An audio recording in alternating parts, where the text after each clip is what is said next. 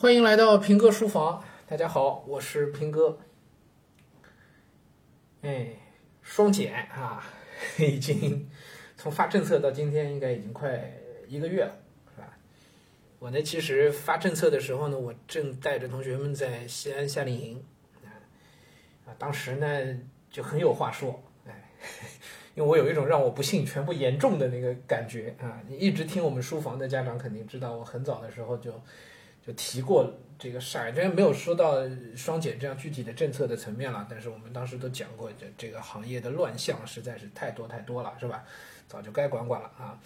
所以呢，哎，当时就很很想说，但是因为一直在忙夏令营嘛，忙完回来，回来之后呢，自己好好调养了一段啊，一两周的功夫，然后也都一直把这事儿就放在一边儿。同时呢，政策一直没出完，靴子并没有真正落地，对吧？国家出了一个政策之后，那各地的这个具体的细则其实还没有全部都落地下来，包括上海到今天这个细则其实都没出来，坊间传闻有很多啊。前两天北京的细则刚刚落实下去，对吧？嗯，上海的还没出，所以呢也就一直没真正逮着机会讲。今天呢是我们同事在微信公众号里发了篇文章出来，发好之后呢，马上就有家长在下面问说：“哎呀，平哥，书房里讲讲双减吧。”好吧，被点名了。哎呀，被点名了，那就不得不要讲了啊！哎，反正我们书房节目呢也是比较随意，就跟大家聊一聊啊，就当个播客做一做啊，跟大家聊一聊。我没写稿子，完全是我这一个月以来自己心里所想的，呃，也没有太多的这个信息不对称，不存在什么事儿是你们不知道我知道的，几几乎没有啊。所以我要说的是什么呢？嗯，首先发自内心的，嗯，我觉得这是一个。正确的方向，我不敢说这个政策本身就是多么的正确啊，具体的做法上我不敢讲它正确，我后面会讲到。但是我觉得这个方向是毫无疑问的，这个方向是没有任何问题的，我双手双脚赞同，双手双脚赞同。因为这个政策一出来，我们就看到这个行业真的是在出清，就出清是一个排毒的过程。我这么讲显得非常刻薄，但这是我自己心里话，我在家也是这么说，我跟我爸妈聊起啊。跟家里人聊起的时候，我也在讲，这就是，就是长了疮了，生了脓了，啊，现在就是一刀下去，把那个脓水给放给给放掉，这是一个必须的过程，出清，这个过程很痛苦，一定是痛的，对不对？但是这个过程，呃，治病的先决条件就是这一步，否则脓水在那儿，你你这行业好不了。我一直是这个话，我以前老说那种特别矫情的话，我说不是平哥多大能耐，全靠同行衬托。对这个话说出来很挺欠揍的，但这是实情。对平哥何德何能？那大家会觉得平哥哎挺好听实在，为什么？因为你们日常看到的这行业里的，就就看不着实诚人，所以就显得这真是同行衬托。那现在这样一来，真的就是放血了，真的就放血了啊！我们不说那几家大的机构啊，就是稍微小一点的，但也算上市公司，哎，比如说 A 股上市的这个。以前叫李思成，后来改名叫斗神，是吧？这里头背后故事非常非常多，这个不方便在公开场合讲。我我其实也都知道，就很糟糕。你看，员工的工资也发不出来了，对吧？然后家长的钱也也退不下去了啊，然后搞了其他的什么名目、条例名目啊，到了生存危机的边缘。类似还有很多很多做做外教的，对吧？你真的像外教这样的事情，其实国内。不是说政策提倡不提倡，但是有严谨的、明确的法律法规的要求的。但长期以来，外教这个市场混乱到你不可想象的地步，根本就不是擦边球，完全就是违法，只不过一直都没人管。这个我们下一讲可以专门说一下外教这件事情。但是有明确的法律法规的，哎，但大家全部都是不按这个来，所以你看，就前两天这个呃金鱼外教小班培优，哎，金鱼外教金鱼小班就出事儿了，在北京。啊，那个北京教委已经成立了专案组去处理这个事情了，专项专项组去成立去去处理这个事儿了。呃，没退下去的钱有十三亿，十三个亿，各位，涉及到五六万人，那钱就退不下去了。啊，还包括前段时间那个华尔街英语关门了，是吧？华尔街英语，我我我也是看了报道才知道，非常离谱，就真的有成年人、年轻人啊，学学个英语，在华尔街学个英语。花了五十万，这还是一七年的时候付的钱，五十万，我的天哪！他干什么工作？他要花五十万学英语，不可理解的事情是吧？但这种不正常、不可理解，在前些年大家就都是装不知道，没有人跳出来讲这事儿不对。这其实就是一件皇帝的新衣呀！这个事情花五十万学英语，这让你说破天，这都是不对的呀，是不是？五十万在三线城市能付个首付了吧？这四四线城市能付个首，五十万到哪儿都不是个小钱吧？花五十万学英语，几年没学完，学个英语至于吗？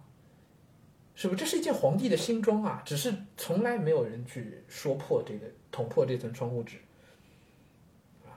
那挺好，所以我说这是一个出清的过程，该倒的就该倒掉。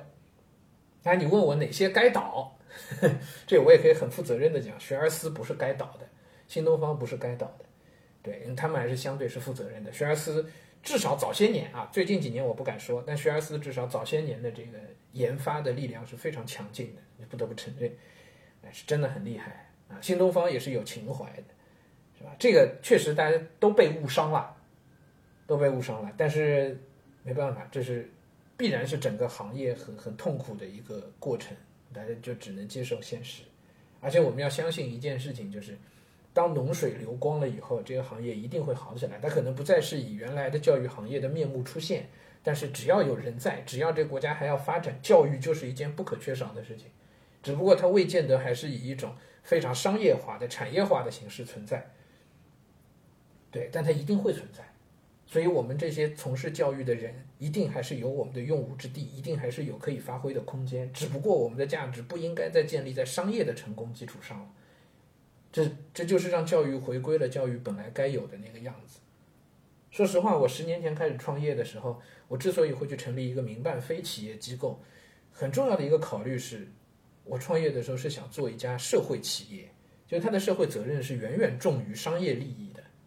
但我们也需要赚钱，但那个赚钱仅仅是为了维持机构的正常运营，大家有一份合理的收入，有一个体面的生活。而具体到这个事业本身，它不是以赚钱为目的的一个存在。但是资本的进入，资本到这个行业之后，那资本当然它赚钱才是第一性的，对不对？当你一个盈利化的企业的形态出现的时候，不为股东赚钱，那才叫耍流氓呢，是不是？所以当你以这种目标存在的时候，那。这份事业，你干的这个事儿，它跟你的第一性的那个赚钱，它就是矛盾的。你怎么办？那就是服从股东利益喽。所以整个事儿都不对了，是吧？慢慢的，它正在回归正轨。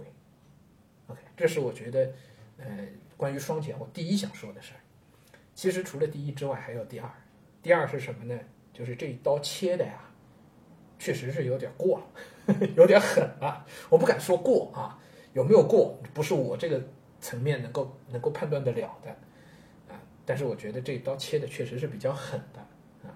学而思已经到脚踝架了，人家说腰斩啊，在腰上砍一刀，还有说膝斩，在膝盖上砍一刀。学而思的骨架现在是 脚踝 就剩了个脚，其他都没了，是吧？高途啊之类都是啊，新东方什么的全部都是，整个整个就行业的整体估值的基础就不复存在了。完全就没了，所以从商业的角度看，这就是灭顶之灾，啊，那当然我说这是误伤，为什么？就是学而思已经跌破它的这个那个净资产了，是吧？破净了，对，啊，像这样的相对负责任的公司啊，也它就相对，我不敢说全部啊，不能为学而思背书，这个我也没有这个呃资格去为它背书，但是就我所知道的以前的学而思、新东方这样的公司。他们的研发能力是不错的，虽然他们也做了很多非常强销售的事情，诶，通过双减之后这些东西会出清掉，但是是不是应该就让他们完全倒闭关门，完全不存在？我觉得这可能就是下手有点猛了的地方。哎，包括前段时间上海的这个华师大，著名的一个家教中心，华师大的家教啊非常有名的啊，就各个高中生、初中生需要家教的时候，最放心找哪个家教机构？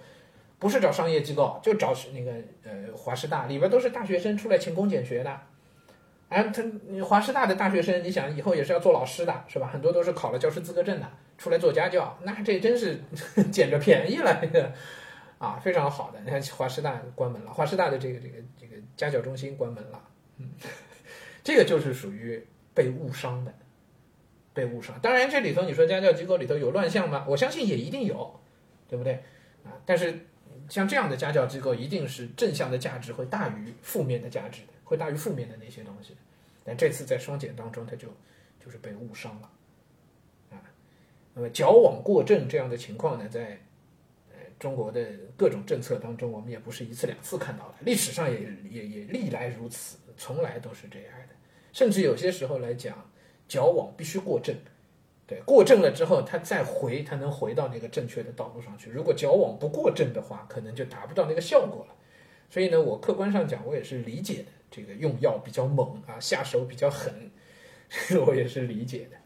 所以这两者结合起来，就是我对双减的一个大体上的一个看法啊。就是首先双手双脚支持赞同啊，其次呢，这个确实猛了一点，狠了一点。那我们也是观察，我们希望各地的实际的这个落地的细则上啊，可以比较人性化去考虑一些问题啊。那么这也确实是在考验各地的相关主管部门的这个行政能力了，考验行政能力。我们也确实看到一些，呃，相对内陆地区的，然后比较小地方的啊一些相关单位啊，处理这个问题上呢，这手法确实比较生硬，确实比较生硬。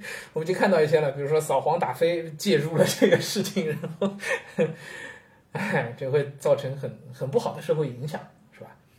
啊，但是我们也确实知道，大城市在处理这个事情上呢，或者是偏南方一些的大城市啊，处理这个事情上呢，肯定就不会这么生硬啊，不会这么生硬。包括像北京，虽然也是北方城市啊，但是北京的这个落地的细则，呃，基本上还是比较到位的，没有太多的这种不该出现的一些一些举动吧，啊，所以这各地情况不一样。啊，还是考验地方政府的时候到了。行，这个是关于双减，我大体上先跟大家分享的东西啊，我自己的看法。那么很多有一些具体的落实的东西，比如说以后补课怎么办？那补课的需求好像还在，是吧？到底怎么办？家长该做什么样的反馈？该该有些什么样后续的动作啊？然后一连串的问题啊。那么这一连串的问题呢，嗯。老实讲，我我现在给不了我自己觉得百分之一百正确的建议，也不像以前我给大家的建议更多是经过时间检验的，是我知道一定这样没有问题的，只要你相信我，只要你愿意这么干。那现在的政策其实还不是在一个特别稳定的一个呃时间段里，所以暂时还不太好讲。我自己慢慢的正在形成一些建议啊，一些一些观点，可能也需要再经过一段时间的观察和检验，我才敢。